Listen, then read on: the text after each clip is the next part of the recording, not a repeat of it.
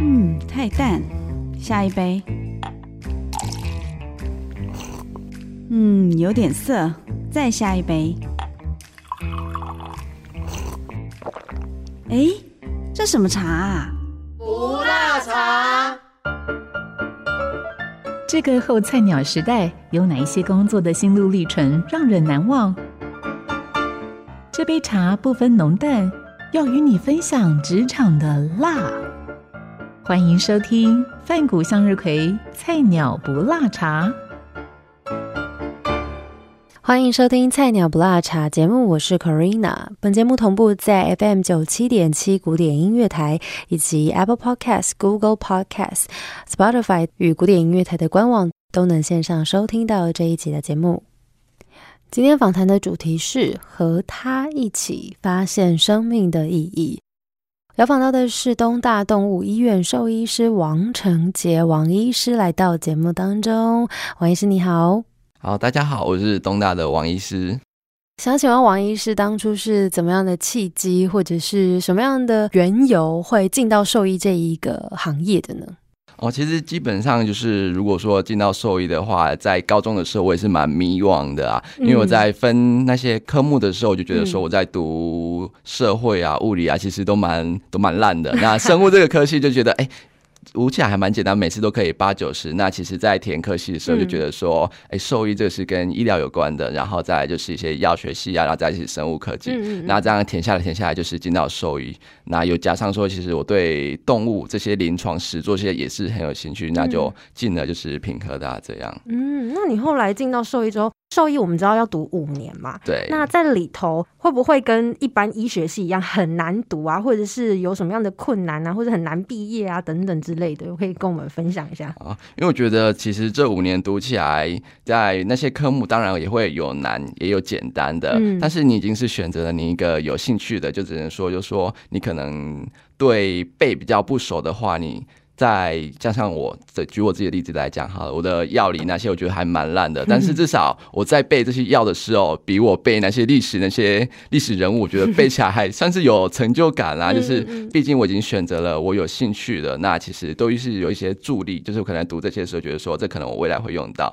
那像我可能以前在高中我在读历史的时候，就说我觉得我。以后我不会背上这些历史人物啊，对，所以读起来其实我觉得，如果你进入到兽医的话，你有一些想法，或者是你有一些初衷，说你毕业后要帮助兽医，都是你帮助你读书的一个助力、动力。对，动力。然后就是我们要读五年，那基本上第五年都是在实习，那一到四年就是你就是好好的就是读这些书啊。然后我觉得最有趣的是可能实习的部分，因为像我们在实习啊，我们可以选择很多单位，就是可以看到的临床全貌的动物，嗯，然后还有你们看得到动物园里面的。兽医师对大众的兽医师，然后还有就是经济动物那些。牛啊，牛、猪、鸡那些不同的实习方式可以去做选择。那你自己当时有各方尝试过吗？哦，有啊，当然有啊。其实那时候其实我也不会想到说，哎，我我会走来犬猫，因为那时候我想说，哎，我对经济动物感觉读，因为我在读书，觉得禽病学读起来说，哎，好像读的蛮有兴趣，可能对那些病啊、那些鸡的症状蛮有兴趣。我那时候一直以为我会去走禽病这个部分，所以那时实习我就选了一个养鸡场，还要选了一个就是跟鸡有关的实验室去做那个。实习，其实，在选择上，我觉得很多元呢。除了实习这个之外，我还另外去了一个防治所。这两个是完全不同性质的。防治所可能就是要处理一些公文啊，或者一些狂犬病，或者是跟主人还有一些民众的一些抱怨的一些案件。那其实，在实习上来的话，我觉得就是让我的这个大学生活，甚至是往后一些社会的人生，我觉得很有帮助，让我很丰富。就说原来经济动物是这么做的，然后防治所的收益是这样做的。那最后在第五年毕业的时候，我才觉得说，哎呀，是不是要该回初中？说我当时候读。兽医系就想要救动物，想要治疗它们。嗯，那如果说我读这些经济动物，感觉反而还是在做一些调饲料啊，做一些幕后比较不会跟一般民众接触的工作，我觉得这样有点落差。我还是最后选择了小动物。嗯，哎，所以其实像你们在兽医呃念兽医系的时候，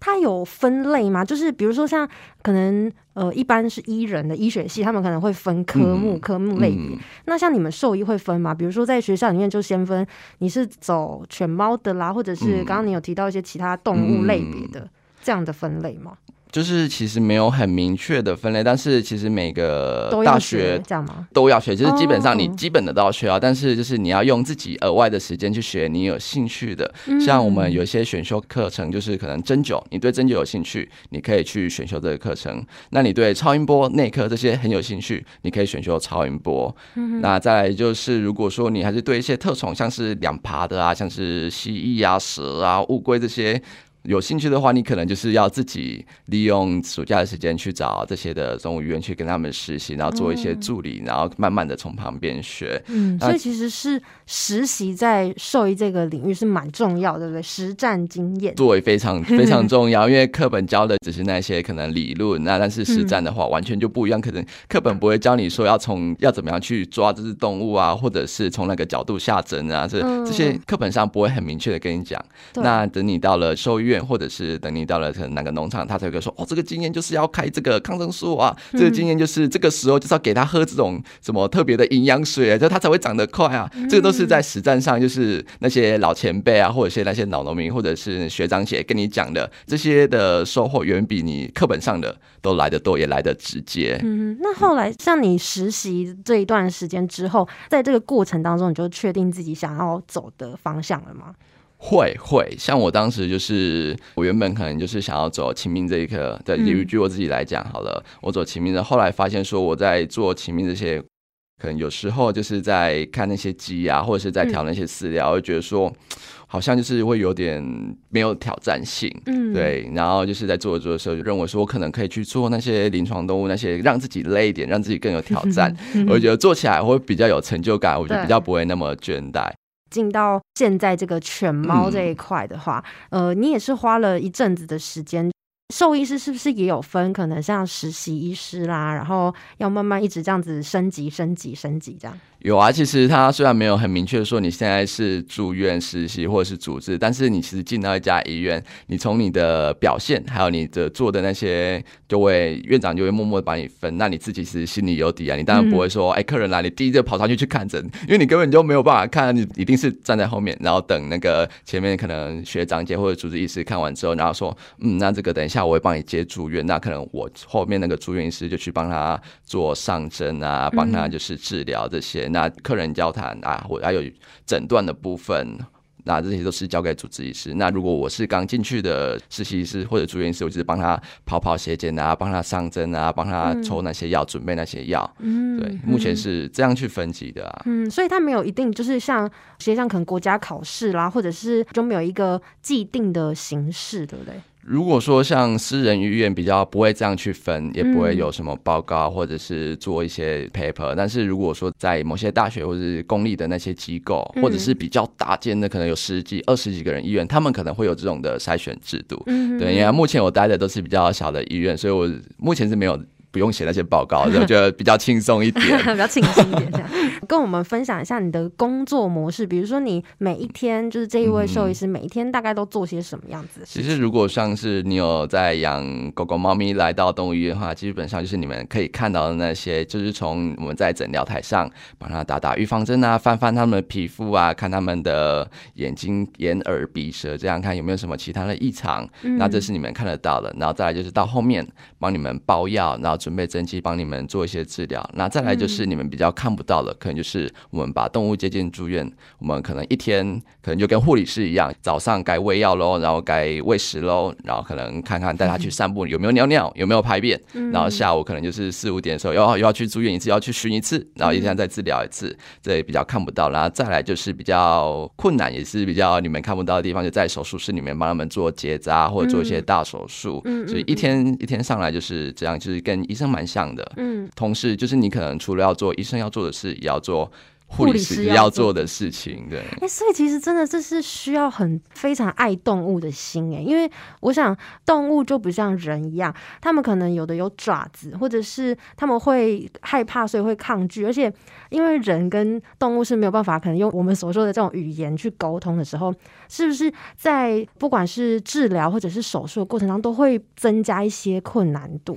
就他们可能会反抗啊，或者是什么之类的。你们会不会遇到这样子，就是常常会被抓伤啦，或者是之类 这种事情？哦，当然当然会啊。就是其实我觉得念兽医其实最大会来读兽医系的人，一定就是第一就是你已经很喜欢动物，那你有对宠物的这些憧憬啊，或者是信念。对，那其实有些动物就是可能一来就很紧张，像我刚来到犬猫动物医院的时候，第一件事就是通常有些习惯都会被改掉，像我以前。也是很怕猫咪的，就是可能动物一来就是开始猫就开始乱跑什么，但是你总不能你比主人还胆小，你不能比助理还胆小，你一定要挡在前面，说我要赶快拿着毛巾去把它盖起来啊。然后就是你可能看得上我们手上就是很多疤痕这些，我在第一年的时候就说哇，我已经受伤了，怎么办？怎么办？怎么赶快擦？要赶快擦？会会不会感染？要跟打破伤风，就是对，都要去打。然后第二年就说哦。等下擦个药，擦个药好。今年有打过了，然后那把反正又不差这一个了。然后第三年的时候，就是已经会变成说，哦，这个猫，嗯，它一看它的眼神就知道它会凶，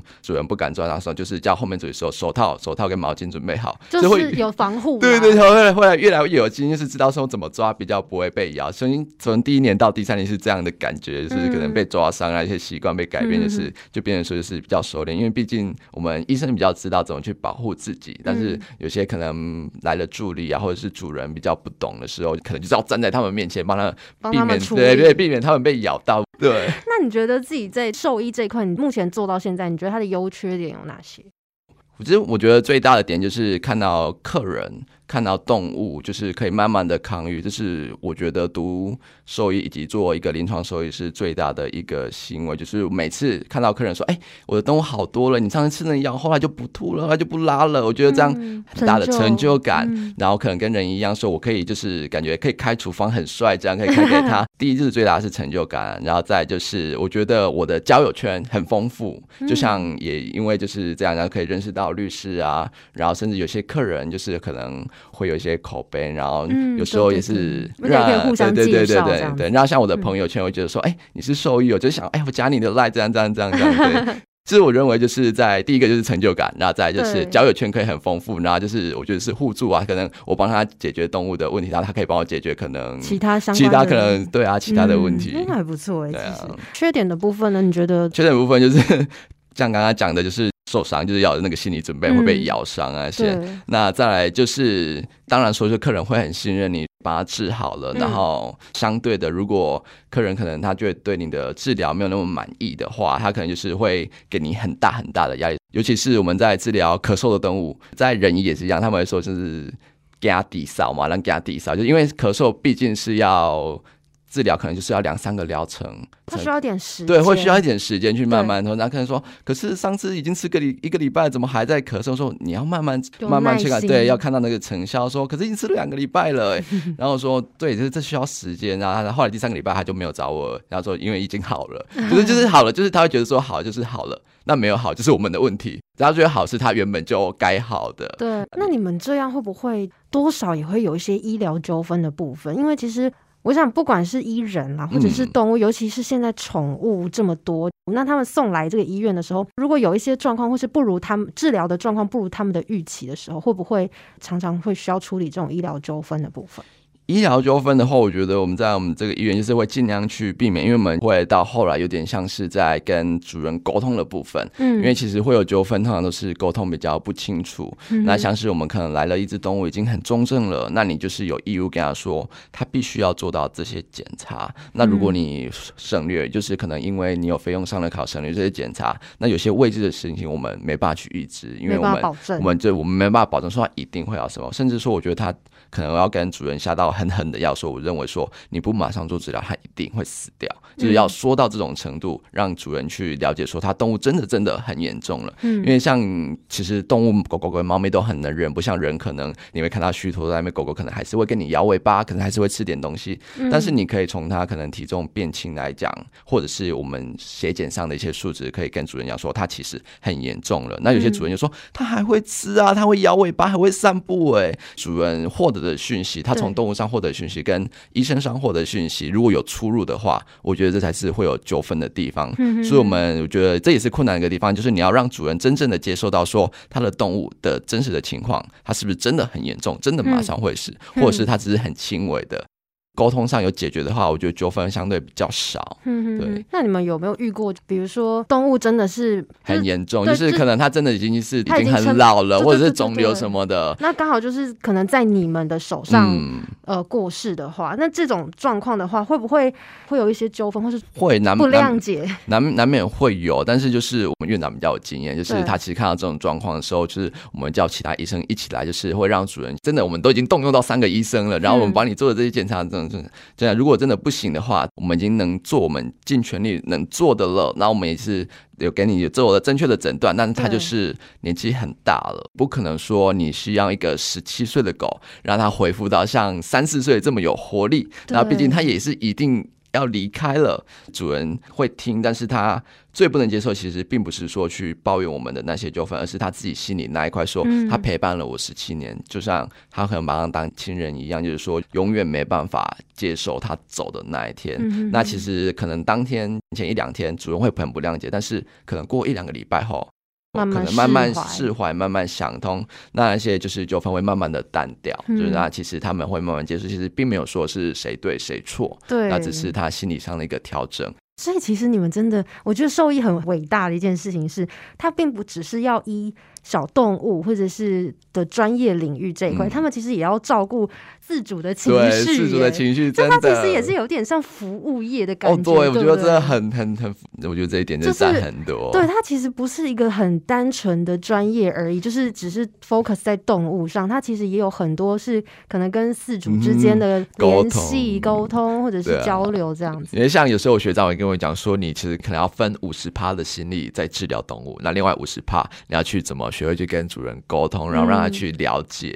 那你觉得担任兽医的这一块，就是有没有什么样实际的能力，或者是比如说特质、个性特质上面是比较适合做这个的？我觉得你要会很喜欢动物，你我觉得更多细心。对对对，我觉得你问就是可能在问诊的方式，可能不能就是那么直白，哎，有没有吃？那有没有拉？你可能就是要跟他讲说，哎，啊，昨天啊，他有吃吗？就是有点把它融入到你的一般对话当中，嗯然后你要截取客人的重点，就是思维要很清楚，你要很爱动物。然后有些主人就说，啊，我昨天去跟妞妞散步的时候遇到那个什么什么什么，他就尿了一个有血的，所以你要把那个什么妞妞散步去公园哪里来全部省略，你只要听到说他尿尿有血，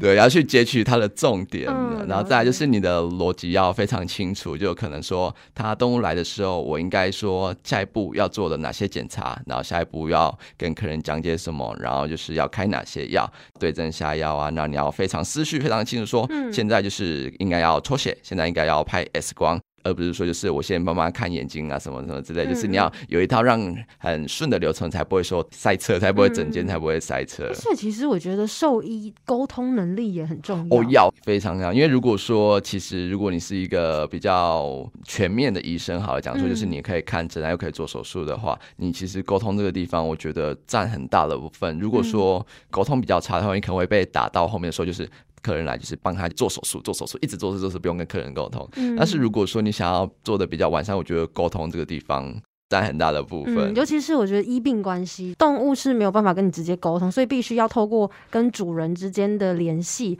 让他清楚说，哦，这个动物它现在的状况啊，或者是我们可以有怎么样子最妥善的处理方式。对对对那如果呃有什么样子的呃突发状况啦，或是可能有什么样的结果，也要让他都清楚。不，对，就是他，我觉得他就是你的特质，就是要随时做好你无法预想的那些、嗯那些事情。可能嗯客人来说说他不想要做这些检查，你就说哦不想做要往这边跑，想做要往这边跑。嗯就是他永远不像说你上台表演说你可以准备好一百 percent，然后再上台表演。你可能永远在你未知的状况下，就说可能用你的六七十 percent 去准备这个，然后可能八十 percent 你可以准备这个，就是嗯你要想办法让他最顺。那就刚刚讲到说，他有一点服务业的特质，像其实我也蛮。蛮崇拜，也就是的蛮其他医生有一些厉害的点，他可能就是说，哦，你不是那个妞妞主人的爸爸吗？你介绍他来了，然后他说这个就是他爸爸的同事啊，他们是一家人的，对对对，你要认识他。如果说你想想看，如果是你一个主人来说，哦，你就是那个胖胖的主人嘛，对他就是觉得说你对他的动物有在关注，那你也知道说记得说他主人谁是谁这样。嗯那其实我们那个医生也跟我讲说，你不要看这些没有用。你想上次有一次，就举一个例子，就是说可能又拿妞妞来举例子。子啊，就是他说妞妞上次来看有那个疥藓虫，另外一只就是假如说胖胖好了，胖胖来了那检查，他说会瘙痒，那你就会知道说，嗯，牛牛的主人跟胖胖的主人住在同一栋大楼，他们会一起去公园，所以他也很有可能会有疥藓虫，所以在诊断上其实也蛮有帮助的。对，哎，这很像名侦探。对对对对，就是你要对对，你要去推说，嗯，他是他的他的亲戚呀，住在同一个地方啊，常常出去玩啊什么之类，你可以慢慢去推销，主人会对你就是很有信心，说哦你。很关心我的动物，你记得我是谁？对，有这么多看动物的经验，有没有很深刻的这种工作经验可以跟我们分享？像从前我一直觉得说动物是有灵性的，它真的听得懂你在讲什么。那自从我就是当了兽医之后，我觉得更加深刻的这个这个事情，就我觉得甚至比人还有灵性，因为像。像之前那个例子来讲好了，就是有一个主人，他带着十五、十六岁的拉布拉多，然后他已经是肿瘤，然后又有衰竭，就是基本上就是他已经一动也不动了。嗯，那主人就是先把他安置在我们的住院部，然后我们住院部在二楼，那我们楼下是第一个诊间。那主人其实就跟我们医生讲说，他说他主人也老了，他也不知道说自己可以照顾他多久，他的费用也没有那么多了。嗯，那他说什么？他可能很想要放弃这个拉布拉多。我们其实看主人很有。心我们那时候的处置就是说，就是我们这边可以帮你安宁，这样我们也不会帮你安乐死。你可以每天来看它，每天来看它，那我们会帮你做一些基本的灌食、喂食，这样就是让它慢慢的走，那舒适的走，这样。然后主人讲完说他想要放弃，他离开的时候，因为可能对谈的是主治医师，那我要去看动物的状况，我就上去看，就看到他，他动物真的在流眼泪。我讲说，他们明明在不同的地方、不同的空间，可是他刚刚完全是没有留言，现在是在留言说，你看到动物这样，你还敢安乐死吗？这样就是就是在慢慢观察，就说他真的很有灵性。所以其实。你们在这样子的过程工作过程当中，会不会也有很多的，比如说内心的矛盾啊，或者是应该是说，你或许不想要这样子做，可是可能主人的要求或者是他的状况不允许，就你还是非得要做一些违背自己内心所想的一些治疗或者事情。哦，就是举几个例子啊，就是我觉得最常见的可能是安乐死吧。对对。那其实主人说，我们会去评估主人的。条件还有我们自己一个，因为可能每个医生有自己的一个安乐死标准。像如果说我明明觉得说他动物就是明明还会吃会喝，然后我觉得还 OK，主人可能只是因为说他自己没有什么时间去照顾他，甚至说他可能已经有点疲乏了。如果这样的状况下，我觉得我是不会给安乐死，我也就说你可以再试试看，或者是你可能请别人符合另外一个。符合他标准的医生去把他安乐是这样，所以医生是可以决定，就是他要不要去实行。对对，他是可以决，他是可以决定的。但是如果说，当然是说最最最最最不幸的时候，但是读到那个防治所，防治所就可能比较可以去有公权力去执行这种事情，这是比较深刻的。那再来就是比较常见，就是我可能明明认为动物已经很严重了，那主人他不知道它严重程度，他说啊，你给我打针吃药就好啦。我说不行不行，这个回去可能马上就死掉，我不能对我绝对不。不能给你个打个针，然后如果这样的主人如果还是不听的话，我觉得可能请主人就是可能去另请高就这样，对，因为我觉得认为说他没有你想的那单纯，如果你没有做些检查的话，我没有办法给你很准确的治疗。比较出现在就是可能会比较想要省钱的主人，或者是不知道他动物状况的主人，比较没有办法达到共识的主人，会比较出现这种问题。嗯哼，那其实我们再回到这个节目《菜鸟不辣茶》这个全新节目，它的一个主轴，其实这个当初的利益是希望能够让新鲜人，不管是即将毕业的、呃要求职的，或者是他即将要进到兽医这个领域的一些呃新鲜人们、学生们也好，给他们一些过来人的经验跟。建议分享，所以我今天才特别邀请到王医师来节目当中跟我们谈谈，就是关于兽医这一块。那我也蛮好奇的是，可不可以有一些，比如说 tips 或者是一些什么呃经验分享的建议啦，可以给一些新鲜人们参考。可以啊，像其实我会从想要先读兽医兽医的学生、高中生来先跟你们分享，就是第一就是真的觉得说你要非常非常喜爱动物，因为有时候你必须要付出。很多时间去照顾着动物，可能就是说你在实习的时候，或者是读书的时候，你会羡慕说啊，为什么我的室友可能每天啊都可以睡到中午啊，那而我却是要每天早八去上这些课，上这些满满满堂的，就跟高中生一样，从早上八点上到下午五点。那其他的室友可能就是一个礼拜可能只要上两三天课，这个是你要先面对说他的大学生活，并不是说你说的那种哦，可以一直交男女朋友啊，一直出去玩啊，一直社团。嗯，错，你错了，你要一直读书，你要一直读书。书。嗯，那再来就是就是跟医学系一样，就是一直对对对对，你要一直读书，然后甚至甚至就是你要准备很多考试。那这个是你们要如果要读兽医系，你要做的心理准备。真的要很喜欢动物，让你真的想要做好准备，说你大学要跟高中一样一直读书。那再来就是，如果说你对动物啊，就是可能会过敏啊，那些或者可能对动物毛有真的有同学是对动物毛过敏，那有些同学真的就是对小动物没有那么擅长的话，你也不用担心，因为其实我们兽医其实很广的，不一定说你一定要当一个临床兽医师，你也可以当那个防治所，就是做一些疫苗啊，或者是治疗的那些抗生素那些的检查检验员，那也是可以的，或者是屠宰的兽医。因为其实受益这个地方还是很广的，不要因为可能说你哪里比较不擅长而就放弃了它，而就是放弃你去当兽医的一个梦想。那就是如果说当然很多学弟妹来的话，我当时都是很欢迎啊。对，那就是你在读兽医的时候，你一定要在你的那个五年中找到一个平衡。可能你觉得说。我在某个科目很烂的话，但是你可能我的操作很厉害，你可能就是读书没有人家厉害，但是你可能做这个实验做的实验很擅长，你可能在未来你可能是很厉害的一个外科医师，你不一定是可以读到博士，硕士不一定要当一个教授，那你可能就是对手术很不擅长，但是你很会看内科，你可能读药理读得很厉害，你也可以当一个很厉害的内科医师。像我说的很广，你不用因为一小小的可能不擅长一小小的缺陷，呃，就说我马上我马上休学转系这样。对，那你出来读兽医的话，你当然也可以见到很多不一样的。你在实习的部分，你可以去摸人家摸不到的大动物，你可以到动物园去实习啊。然后你也可以去海族馆去看一些可能别人进不到的后门，肯定看到一些鱿鱼啊、章鱼啊在那孵化小宝宝的状况，或者看一些海葵。那其实你的大学生活虽然是很忙，但是我觉得你也是相对的很丰富，然后可以经验很多东西。学到好多东西，学到很多很多，就是学学海无涯，就是你永远都学不完，那也是很有兴趣。当然，就是前提是你就是要做好，又能读书，然后又要花那些时间去实习，这是你要做的很多时间，你的时间要分割分割的很。很明确，这样才不会说你因为要去海主管的被当了，然 后或者说我因为有因为要去看这个手术，然后我那个地方什么读不好，我觉得就是你第一要先找到自己的平衡点啦。那再就是如果说你真的很顺利的读完这五年，那你也毕业的话，可以趁毕业的前几个月，你可以慢慢的去探索，说我觉得我可能就是对可能两趴很有兴趣，我可以去试试看。因为像我当初也是在工作之前做助理的事，就是没有钱的，是没有薪水的，但是你相对。这里做那些没有薪水，反而你学到更多东西，因为那些学长姐比较愿意去教你说，哎，哪边要怎么做，哪边怎么做。所以其实如果你要当一个收益的话，我觉得就是你要先放下自己的身段，然后就是可能学长姐叫你刷，肯定去刷刷盘子，就马上去刷。对，因为他觉得说，哦，你很认真，那你做了这些事，我你也可以交代，你是一个可以交代人，他可能就会默默的把一些药对机会让给一个说，哎，你可能之后可以来这边工作。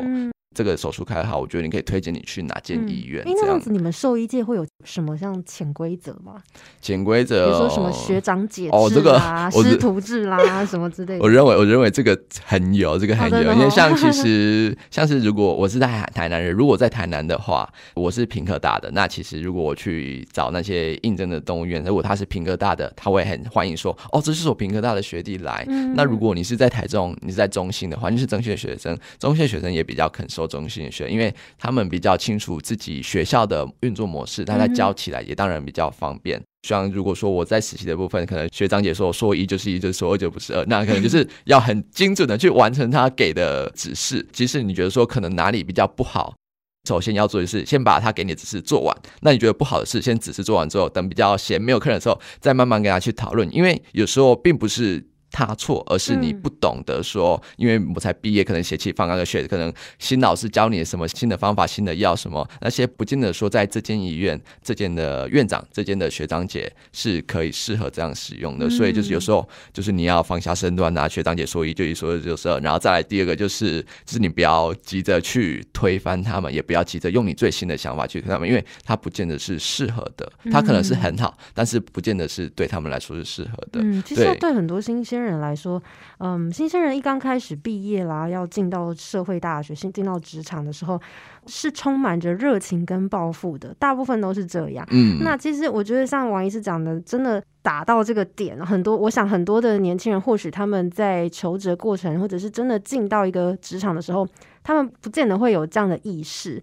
他们或许会觉得。这个就是应该这样做，这样做就比较新啊，这方式比较新，比较好啊，不喜会。对我当初也是这样，对对，会有一些当初也是这样碰撞。但是，对对对，真的就是有一个非常好的一个过来人，今天在这个节目当中跟我们分享，我们可以用不一样的方式。对，那。除此之外呢？因为我刚刚其实听到一些关键字，所以你们其实也包含海底生物也会碰到。有啊有啊，就是像那个，其实我们在屏东的海参馆哦，这个在大四大五在实习的时候，这很热门哦。因为我们其实，在海底生物好酷。我们在我们在选实习单位，其实是按照我们成绩去排的，所以你说不定你有兴趣，但你不见得排得到，你可能要跟别人交换啊什么的。那其实你想得到的跟动物有关的，当然是都是都有我们的份啊。今天一直谈到说可以多尝试，然后实习去探索各种不同领域。王医师这边还有没有什么想要再补充的部分呢？像其实我蛮多同学啊，他在除了实习之外，其实在出来工作也是一直在试，因为毕竟我们的方向真的真的太多了。像我有些同学，可能他原本是在。内科，他在学内科，可是他毕业后，他发现他突然对大动物那些直肠触诊啊，那些他还有扫超音波，他很有兴趣。原本想要当一个临床犬猫内科医师的梦想，然后转成当大动物，而且他当大动物也做的蛮顺的。嗯，那其实也有许多人可能原本当了犬猫之后，他发现说他自己做手术可能没有那么顺，或者是说他还跟客人谈话的可能觉得说自己没有办法，就是可能会结巴，会紧张啊，没有办法 表达出他自己想要讲的事情。他可能就是做了一两年。的就是临床兽医，后来又去跑公务的兽医。嗯，这其实我觉得，我到现在很多人都还在试。当然，我觉得最终还是会有自己适合的地方。就不要害怕。对，我觉得我觉得是不要害怕。毕竟你都已经花了五年的时间去读，你说要一边实习，然后一边去怕自己被当这样，我觉得已经花了那么多心思，我就觉得还是不要去放弃兽医这个梦想。哎，你们毕业门槛会很高吗？毕业的门槛，我觉得。就是研毕的人多吗？研毕的人，我像我们那一届的话，大概。其实只有一层左右，哦，那还好。对，就一层左右，因为基本上你能读到，所以我觉得其实都蛮厉害的。对，就是已经有一些基本的能力，都已经都是算程度很不错。对啊，而且就算你今年国考没过，我们好像半年一次，之后可能会改成一年一次啊。即使你没有兽医师执照，你还是有一些基础，可以先到兽医院帮忙当一些医疗助理啊，然后或者打打针那些，那其实都是可以在考国考拿到执照前做一些。医师前的准备，嗯嗯，那你们这样会有一些，比如说进修的计划，或者是比如说常常会有一些研讨会啦，或者什么相关进修的，有非常有非常多非常多。那就是就是因为我们现在也有个法规，就是我们要修，可能一年要修几学分，如果你没有修满，就要被吊销执照，这有就是就是 就就是有点算是。强制强制性的，对，因为毕竟这是这个法规，其实也是蛮有意，防止你可能就是一直没有 update 这样，然后一直在做旧的事情，那可以让你多方的发展。因为其实我们那个研讨会有时候也都是蛮也会请到外事，就是可以互相交流，然后去更新就是医学上面的知识跟资讯。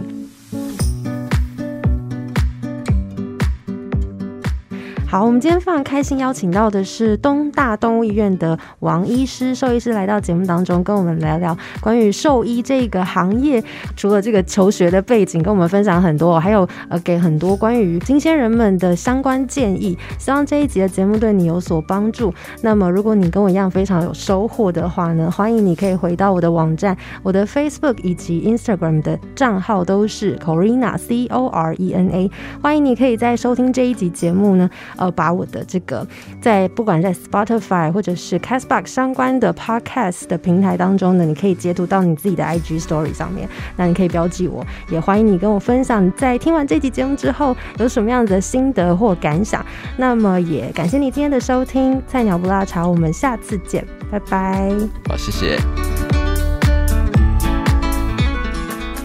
本节目由台中古典音乐台制作，六月起到八月底，每周四上午十一点钟同步于广播频道 FM 九七点七播出。